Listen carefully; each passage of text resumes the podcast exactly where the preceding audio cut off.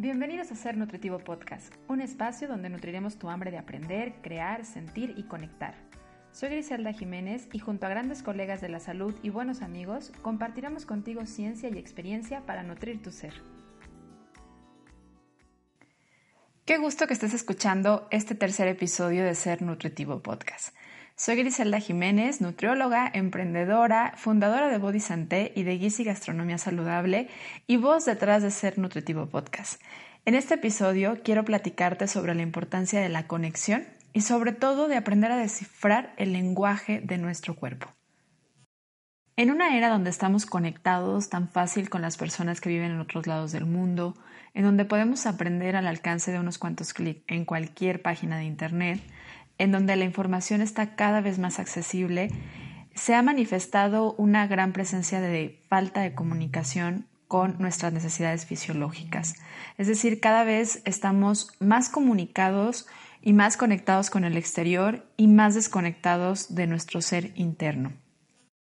Queda de la estima, de la pertenencia, de lograr ser aquello que socialmente nos han impuesto que debemos ser para poder ser lo que, lo que la sociedad quiere, nos ha llevado a la desconexión a tal grado de que hay personas que dejan de comer por el hecho de poder entrar en una talla, pero también hay quienes dejan de comer y brincan sus horarios de comida aún teniendo hambre por el hecho de tener que cubrir ciertas tareas o actividades en el día a día y también en la intención de entrar en ciertos estándares y prototipos de belleza que se nos han generado, hay quienes se hacen y se realizan actividades realmente invasivas sin escuchar a su cuerpo y donde ponen en riesgo las funciones de su organismo.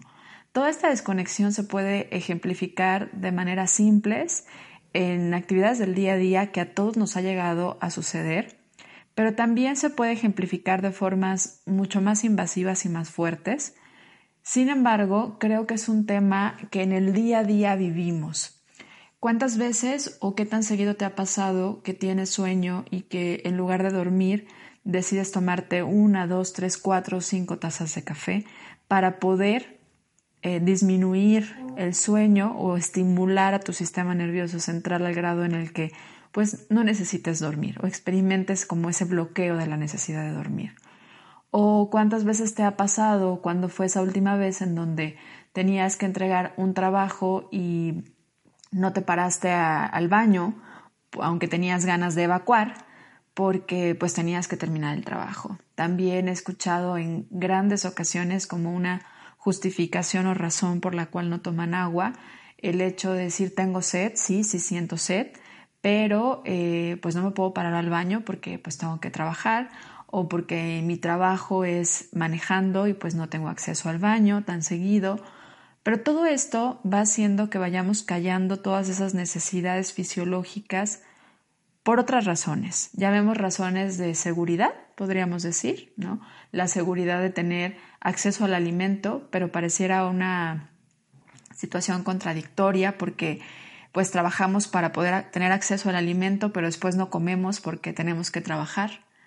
O también puede ser un poco contradictorio porque entonces eh, trabajo arduamente y mm, estudio arduamente para poder tener un techo donde dormir, pero no tengo tiempo de dormir porque pues tengo mucho que trabajar o mucho que estudiar.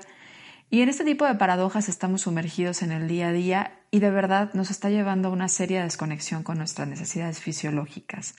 Razón por la cual, desde mi punto de vista y en la experiencia que tengo de casi 10 años dando consulta, pues he empezado a ver que muchas de las enfermedades y de las sintomatologías que manifestamos y que manifiestan los pacientes en el día a día tienen una asociación con esto, con el abandono de cubrir nuestras necesidades fisiológicas en base a esa desconexión que hemos ido generando con nuestro cuerpo y nuestras verdaderas necesidades a nivel fisiológico.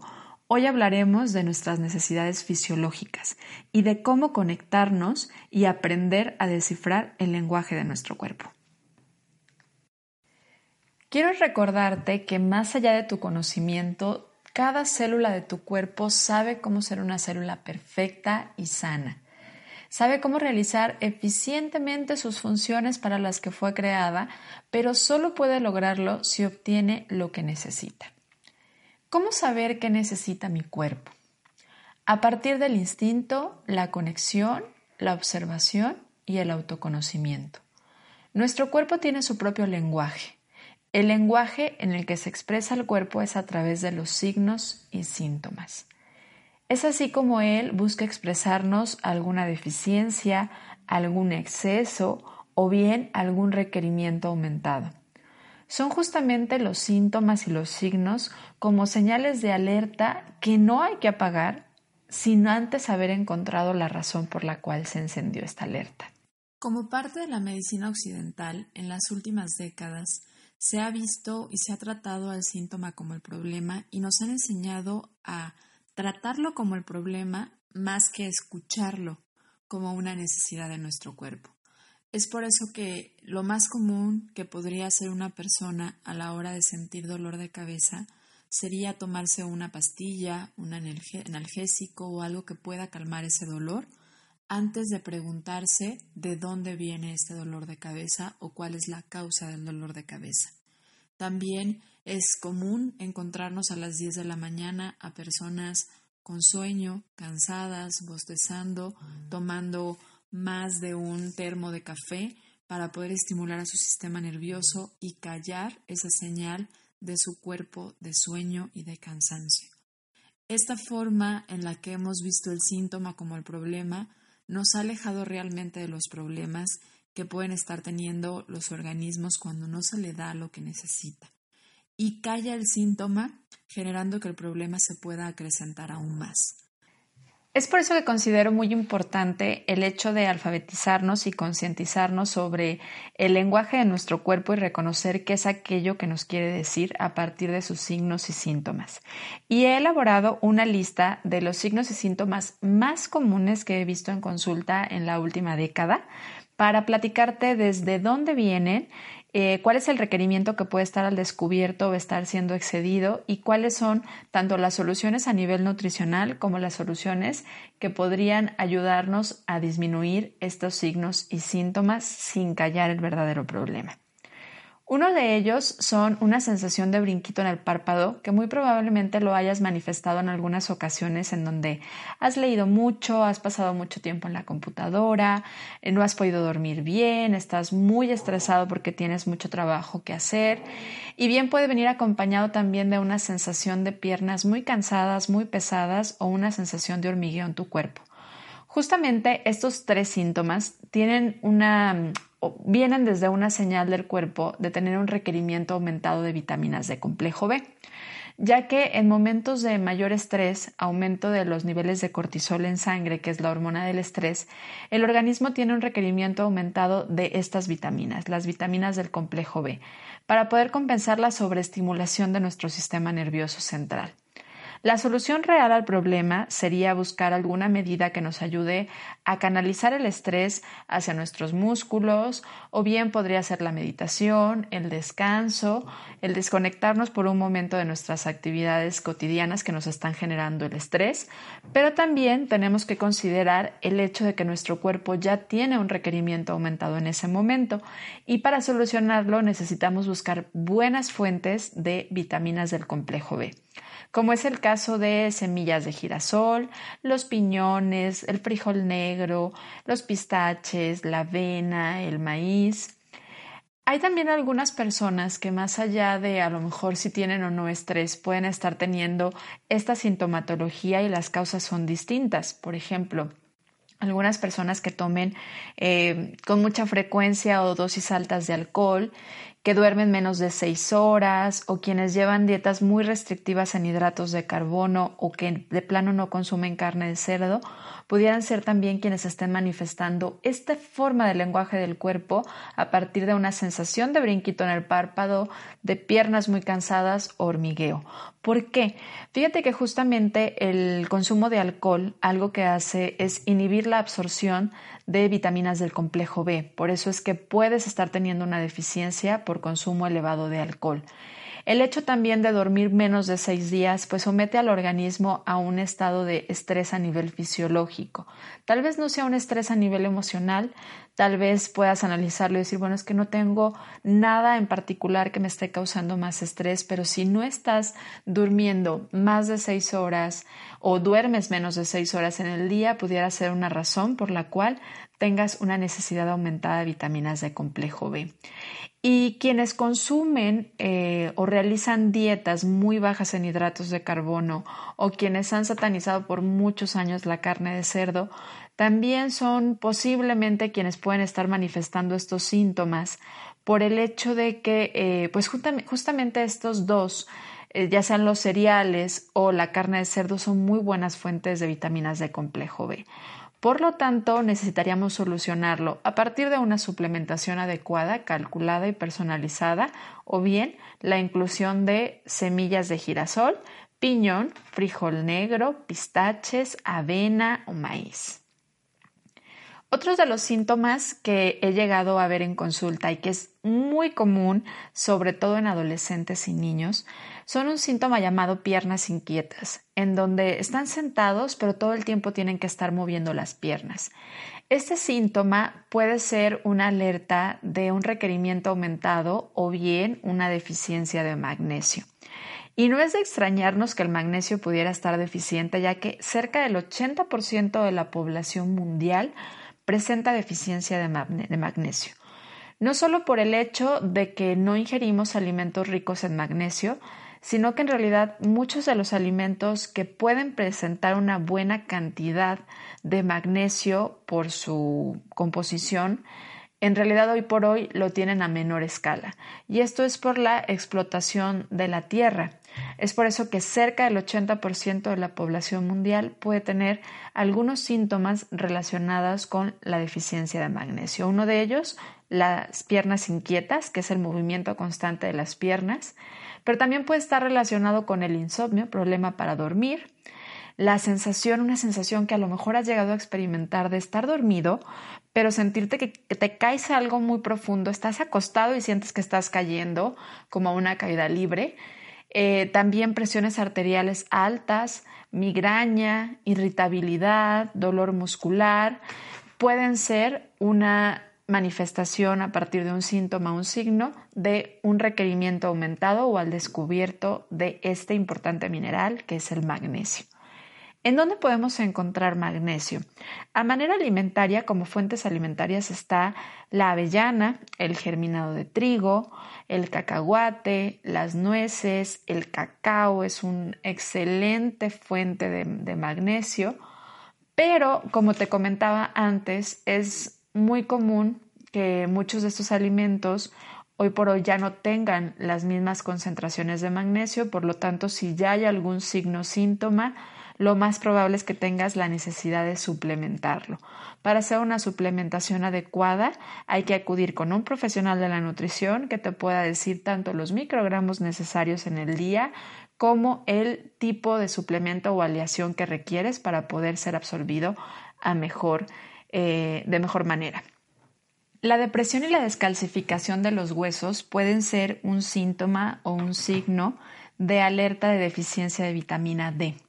Aunque la vitamina D puede ser sintetizada a partir de los rayos del sol, eh, hay algunas personas que pueden tener deficiencia de vitamina D y cada vez es más común porque puede ser eh, que el hecho de tener una piel oscura, la cantidad de melanina en nuestra piel que actúa como un protector solar, no favorezca a la producción de vitamina D y las personas con pieles oscuras pueden ser mucho más vulnerables a una deficiencia de vitamina D y obviamente tendrían la necesidad de tomar alguna suplementación y de incluir con mayor énfasis alimentos ricos en vitamina D para poder evitar la depresión o la descalcificación de los huesos.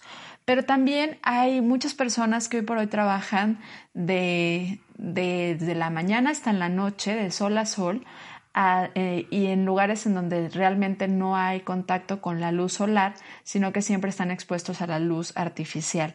Y esto hace que sean mucho más propensas a cualquiera de estos dos síntomas, ya sea la depresión o la descalcificación de los huesos. Pero también el consumo de algunos inhibidores de, de, absorción de grasas alimentarias que utilizan muchas personas para poder perder peso o bajar peso, que realmente no sería una herramienta nada recomendada, pueden, pueden generar deficiencia de vitamina D. Hay que recordar que la vitamina D forma parte de las vitaminas liposolubles y al momento de tomar este tipo de inhibidores en donde no se absorben las grasas dietéticas, pues tampoco se pueden absorber las vitaminas liposolubles. Entonces es por eso que es mucho más posible que estas personas que toman estos medicamentos para poder perder peso o bajar de peso, pues tengan deficiencia de vitamina D y presenten como síntoma depresión o a largo plazo descalcificación de los huesos. Pero también las personas que tienen problemas de obesidad pueden presentar deficiencia de vitamina D. La razón es que la grasa corporal puede unirse a la vitamina D e impedir que ésta se absorba. Por esta razón es que las personas que tienen un grado de obesidad mórbido necesitan tomar buenas fuentes alimentarias de vitamina D o bien suplementar la vitamina D3 para poder hacer menos propensos estos síntomas de alerta y lenguaje de nuestro cuerpo a partir de la depresión y la descalcificación de los huesos. Hablando de problemas de obesidad, como hemos hablado desde el episodio anterior y no lo dejaremos de hacer en este episodio, el hecho de el peso o las dificultades para perder peso son también un síntoma de algo a nivel nutricional, no solamente a nivel emocional, sino que también pueden ser un síntoma a nivel de algún requerimiento al descubierto o a un requerimiento aumentado, como es el caso del yodo. Justamente hay quienes tienen problemas para perder peso por deficiencia de yodo. Y muchas de estas personas además manifiestan algunos de los siguientes cuadros como es piel seca, sensación de aletargo, como dificultad de movimiento, una gran sensibilidad al frío. Y es que el yodo eh, es poco consumido en la dieta occidental. La razón es que muchas de las mejores fuentes de yodo son justamente las algas y a nivel cultural en México estas han sido poco consumidas. Aunque existen otro tipo de alimentos como los arándanos naturales, no hablamos del deshidratado que tiene grandes cantidades de azúcar, que si bien pueden ser consumidos, necesitamos consumir una mejor versión de ellos, aquellos que sí realmente estén deshidratados y no añadidos en azúcar. Los camarones también son una muy buena fuente de yodo, el huevo, las ciruelas pasas. Y si bien, por supuesto, a sabiendas de que en, en la parte occidental hemos tenido deficiencia de yodo desde hace muchos años, eh, se ha visto como una medida eh, compensatoria a esta deficiencia a nivel cultural del consumo de estos alimentos anteriores el hecho de yodar la sal. Entonces, consumir sal yodada o sal de mar también nos puede ayudar a favorecer a la pérdida de peso o si están uno de estos síntomas de piel seca, sensación de letargo, una gran sensibilidad al frío, pues pensarlo como una posible deficiencia o necesidad aumentada de yodo. ¿Quiénes son las personas que más probablemente puedan manifestar este tipo de síntomas con relación a una deficiencia de yodo? Quienes habitan o consumen alimentos que han sido cultivados o bien fuentes de ganado que ha sido alimentado en la zona montañosa de México, en la parte, en cuestión de Latinoamérica, quienes están como en Chile, los Andes, son zonas de muy baja cantidad en tierra de yodo y por consecuencia los alimentos tienen una baja presencia de yodo aunque sea una rica fuente. Es por eso que es importante consumir sal yodada, que ha sido una medida desde hace muchos años que el gobierno ha hecho para justamente prevenir la deficiencia de yodo. También el hecho de ser fumador activo o pasivo eh, puede ser una razón por la cual una persona tenga deficiencias del yodo. La causa es que eh, el tabaco tiene un compuesto que se llama tiocianiato y inhibe la captación de yodo. Pero también unas ciertas medidas que se han llevado a cabo en las últimas décadas cuando algunas personas tienen problemas de hipertensión arterial, que es eh, quitarles la sal o reducirles la sal yodada o la sal de mar ha ocasionado que muchas personas tengan deficiencia de yodo porque hay que recordar que es una de las mejores fuentes que tenemos actualmente en México. Y esto intentando solucionar el problema de la presión arterial sin llegar realmente a trabajar sobre el origen. Hay que recordar que el hecho de que hemos tenido un alto consumo de sodio no es por el alto consumo de sal de mesa, sino por el consumo elevado de alimentos paquetes, el cual utilizan como conservador el sodio, y esto es el generador del problema de la hipertensión arterial, o pueden ser también otras causas, como lo hablamos anteriormente, que es la deficiencia de magnesio o la falta de vitamina D3 pero la solución, entre comillas, que han planteado de quitar la sal de la mesa, lo único que ha generado es comida insabora y, por supuesto, mayor deficiencia de, yodo en la población en México. Otras formas de lenguaje del cuerpo a partir de síntomas como aftas bucales, úlceras gástricas, mal aliento, alta de colesterol en sangre y falta de apetito sexual pueden ser eh, pues alerta de una deficiencia de dos de las vitaminas que forman parte del complejo B, que es la niacina y la biotina. La niacina es la que llamamos comúnmente como B3 y la biotina la que llamamos comúnmente como B7.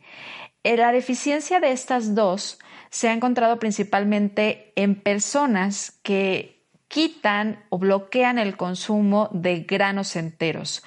No me eh, Así que no me impresionaría mucho encontrar que después de esta alta tendencia y moda de satanizar y quitar los cereales de la dieta, siendo generalizada la recomendación de una dieta cetogénica donde bloquea el consumo de granos enteros, pueda llevarnos a aumentar estos síntomas. Los granos enteros, la levadura, la leche, los mariscos, los lácteos, la yema del huevo, son muy buena fuente de niacina y biotina. Y si se fijan, durante muchas décadas nos han dicho quítale la yema al huevo, nos han dicho en la última década bájale el consumo a los lácteos y por supuesto andamos ahorita en la tendencia de quita los cereales. Entonces, bueno, esto no nos puede llevar a una población deficiente de niacina y deficiente de biotina.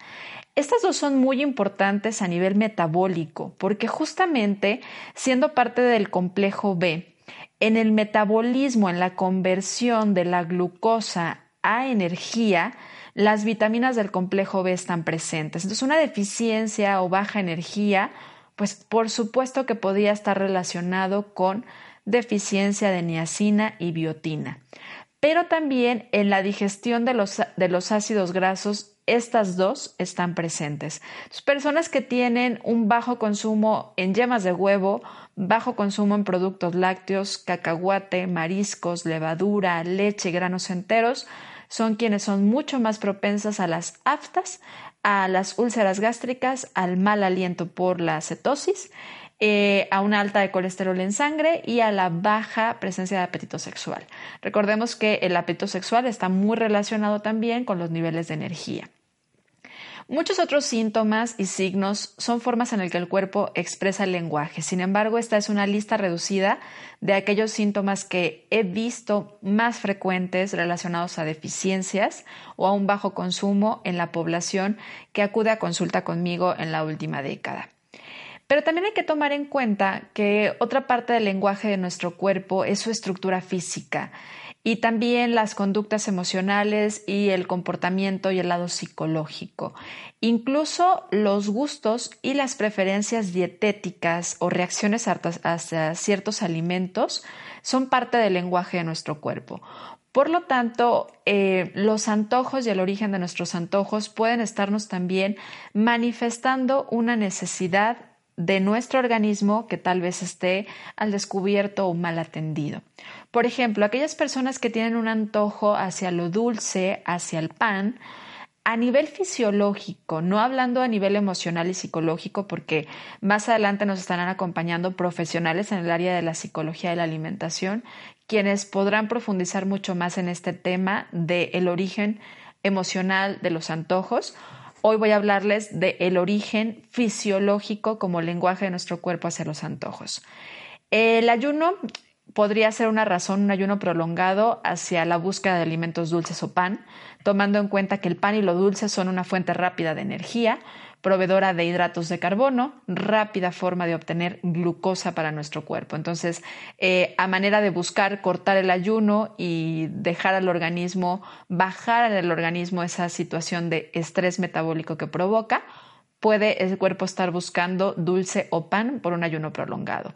Pero también eh, la búsqueda del dulce o pan como un antojo puede estarnos manifestando eh, un desbalance a nivel de glucosa o insulina. Entonces, sí hay que buscar el origen desde dónde viene este antojo a nivel fisiológico o a nivel emocional.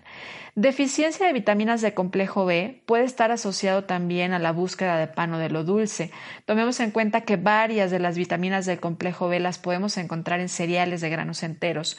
Entonces, la búsqueda de pan pues muy probablemente sea por alguna deficiencia de vitamina del complejo B. La falta de triptófano también nos puede llevar a, llegar a buscar hacia los alimentos dulces. Eh, la falta de minerales tales como el cromo, el magnesio, el fósforo, trastornos del sueño, problemas de la tiroides o desbalances hormonales sexuales pueden ser causa de la búsqueda de lo dulce o del pan. Por otro lado, aquellos que tienen como origen o antojo constante lo picante, lo ácido, lo amargo a nivel fisiológico, se ha asociado que estos antojos tienen origen por una fatiga adrenal que obviamente va relacionada con el exceso de la hormona del estrés. Es decir, personas que tienen mayor cantidad de estrés presente en el día a día y que no se canaliza, pueden estar buscando canalizarlo hacia alimentos picantes, ácidos y amargos. También eh, puede ser una razón buscar este tipo de alimentos a quienes tengan deficiencia de electrolitos y minerales, quienes tengan mucha tensión muscular, que obviamente va eh, pues un poco relacionado con el exceso de cortisol, y quienes tienen aumento en la temperatura corporal.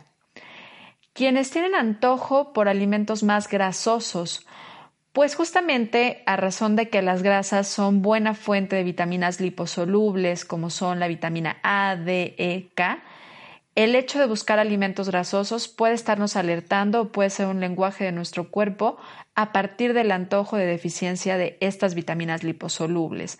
Pero también puede ser una señal de deficiencia de tiamina, colina, triptófano, calcio, magnesio o de grasas esenciales, recordando que las grasas esenciales son aquellas que el cuerpo no puede generar y por lo tanto esencialmente debemos consumir en la dieta, principalmente el omega 3 y el omega 6. También se ha visto que el antojo de leche o hacia la leche o los productos lácteos puede estar asociado también a deficiencias de vitaminas liposolubles. La razón es obvia, la grasa de la leche pues es una fuente muy buena de estas vitaminas liposolubles.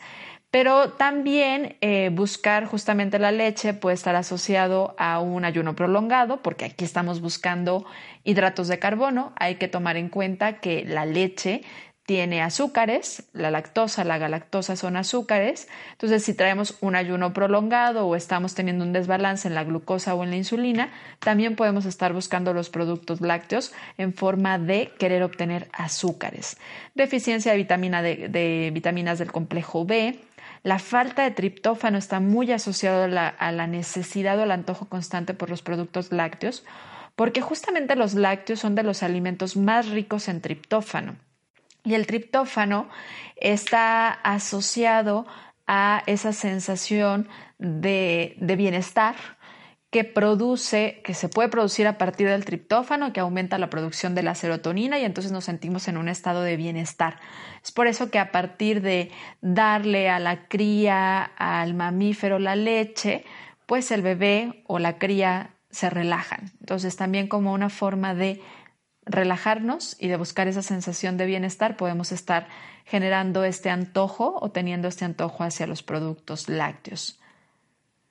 Si bien el antojo, y ya vimos que también los signos y síntomas son forma del lenguaje del cuerpo, no podemos decir que la forma en la que se expresa y el tamaño de nuestro cuerpo no esté asociado a algunas deficiencias o pueda ser la forma en la que el cuerpo nos manifiesta una necesidad al descubierto.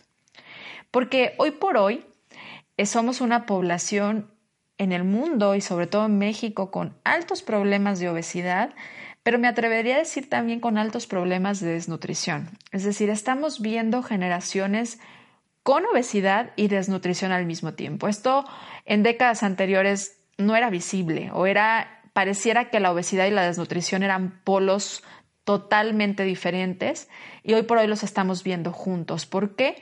Porque la mayoría de los padecimientos que estamos teniendo están asociados a deficiencia de vitaminas y minerales. Entonces, podríamos también considerar que problemas o síntomas, porque vamos a pensar que el, problema de el asunto de la obesidad y del sobrepeso no es el problema, sino un síntoma con el cual el cuerpo se manifiesta, también en muchas ocasiones puede estar asociado a deficiencias nutricionales. Y es que la grasa corporal también es una expresión de nuestro cuerpo. La grasa corporal es una forma de almacenamiento de energía del cuerpo que expresa tanto situaciones emocionales como físicas.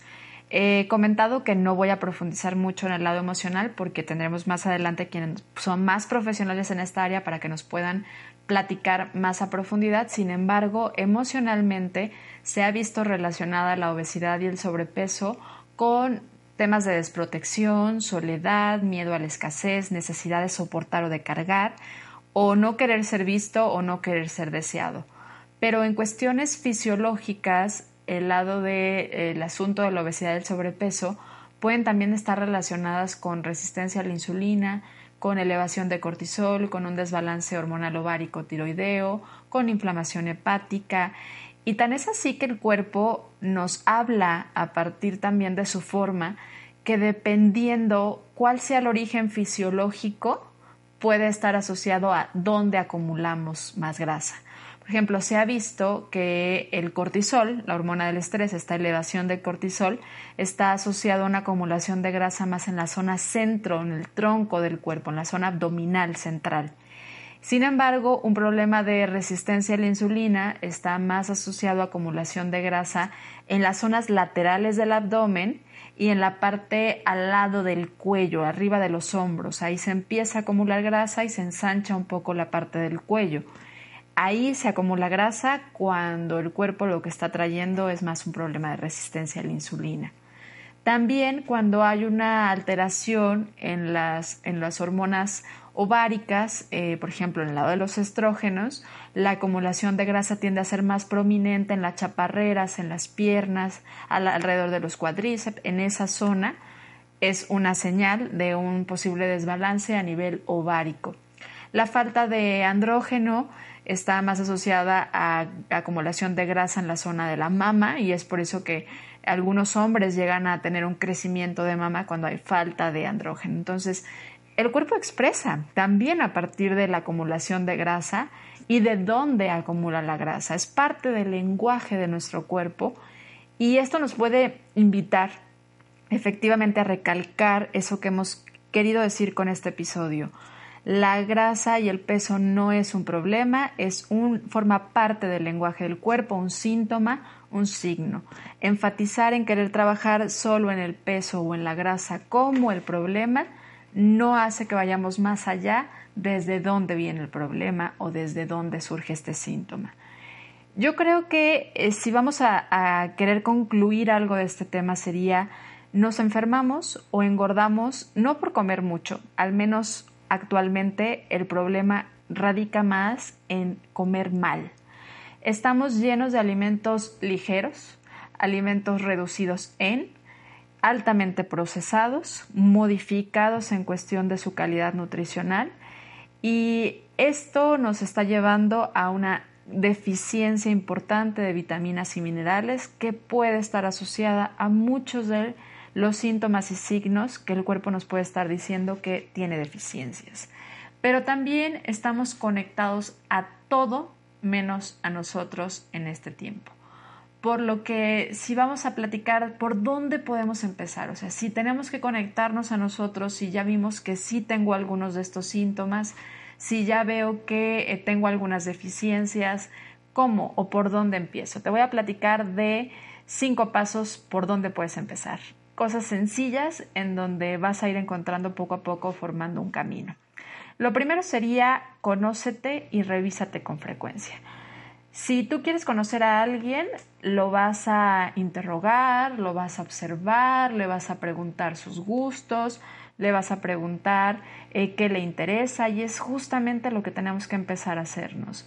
Prestarnos atención mirarnos en el espejo, observarnos al untarnos crema, al bañarnos, eh, vernos de forma desnudos frente al espejo, tocarnos, porque esto es muy importante y si lo hacemos podríamos detectar cualquier cambio en forma oportuna y trabajarlo.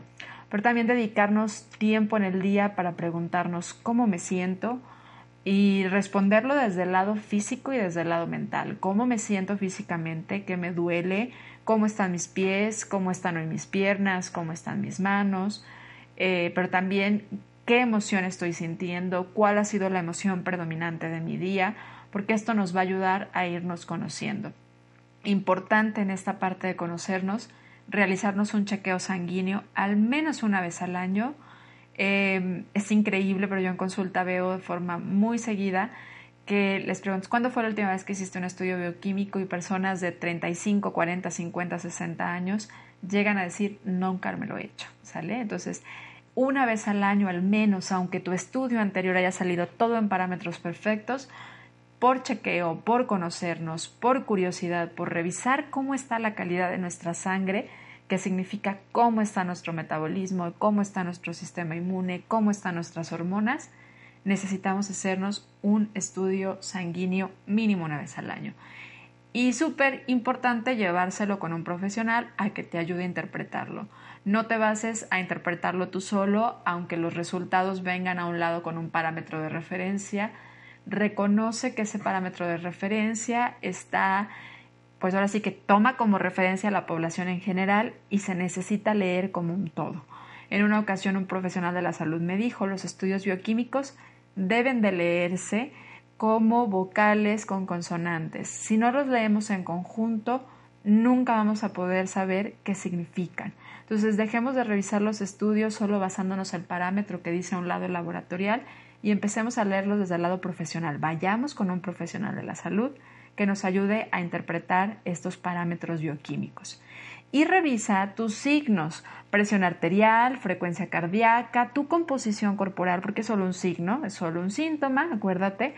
Revisa cómo está tu peso, tu grasa, tu músculo, tu circunferencia de cintura relacionada a tu circunferencia de cadera, pero también revisa tus hábitos, revisa tus hábitos de sueño, de alimentación, de actividad física, de recreación, porque a partir de esto, de cuestionarnos y revisar todo esto, nos vamos a poder conocer.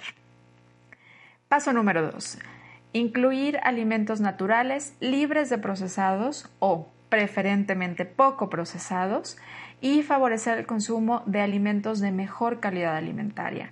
Los alimentos con mayor aporte de minerales y de vitaminas son aquellos que no vienen con una tabla nutricional. O sea, no necesariamente necesitas aprender una tabla de nutrición o cómo se lee una tabla de nutrición, sino que debes de buscar incluir al menos mínimo el 60% de tus compras y de tu despensa deberían de ser alimentos de temporada, verduras, frutas, alimentos perecederos, cereales que sean realmente de granos, que sí se van a descomponer fácilmente, leguminosas a granel, porque ahí es donde encontramos la mejor calidad alimentaria. Punto número 3. Hidrátate, porque aunque el agua no es un nutrimento con valores energéticos, tiene una gran variedad de funciones en el cuerpo humano, funciones a nivel metabólico, a nivel digestivo, de eliminación, entre muchos otros.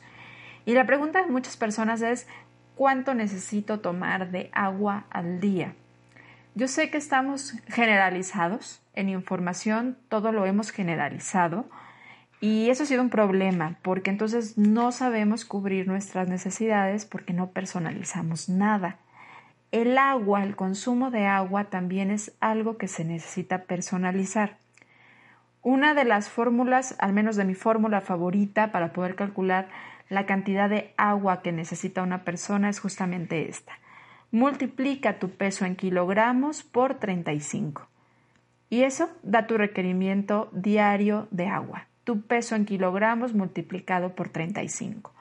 Hay muchas otras fórmulas, pero donde vas a necesitar conocer más que solamente tu peso. Por ejemplo, hay otras fórmulas donde dicen un miligramo por kilocaloría consumida al día pero por salud mental una persona no debe de estar calculando el consumo diario de calorías. Entonces, basémonos en esta fórmula simple, multiplica tu peso por 35 y eso es lo que deberías estar tomando de agua.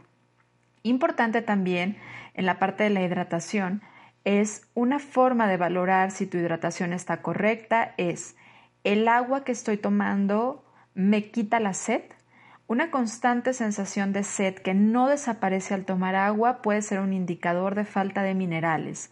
Recuerda que no solo para hidratarnos necesitamos agua, también minerales que son aquellos electrolitos. Si el agua natural no te quita la sed, necesitas buscar incluir más minerales a tu dieta, no necesariamente a tu agua, a tu dieta, para que el agua pueda ser suficiente para hidratarte de manera adecuada. También observa tu desecho, observa la orina. Si tu orina es totalmente transparente, si vas a orinar en cuanto tomas agua, bueno, puede ser una señal de que no está siendo adecuada la hidratación. La orina debe tener un color amarillo, ligeramente pajita, nunca totalmente transparente y solo la primera del día debería ser un poco más concentrada. Fuera de eso, no debería de ser ni concentrada ni totalmente transparente. Punto número 4. Respira. La respiración consciente y profunda reduce el estado de alerta ocasionado por el estrés emocional que acarrea a la sociedad laboral y estudiantil actualmente una gran cantidad de problemas. Respirar profundo, consciente y frecuente hará que tu cuerpo salga del estado de sobrevivencia o alerta al que el estrés lo somete. Paso número 5. Duerme. Nuestro cuerpo está regulado a partir de ciclos y uno de ellos que regula el resto de los ciclos circadianos es justamente el sueño. Dormir repara los órganos y regula el pH sanguíneo ayuda al sistema inmunológico, favorece la eliminación de toxinas, regula otras hormonas, incluidas las hormonas del apetito. Y agregaré el último, que es recuerda que todo aquello que realmente necesitas está disponible por naturaleza. Regresa a lo natural y regresar a lo natural es ir regresando a ese contacto intuitivo que tenemos con nuestro cuerpo. Aprende a escucharlo y sea atento a reconocer sus necesidades y a cubrirlas de forma natural, con todo aquello que realmente necesita y que vas a poderlo encontrar fácilmente en la naturaleza. Gracias por escuchar este tercer episodio de Ser Nutritivo Podcast. Te espero el próximo jueves. Soy Griselda Jiménez y esto es Ser Nutritivo Podcast.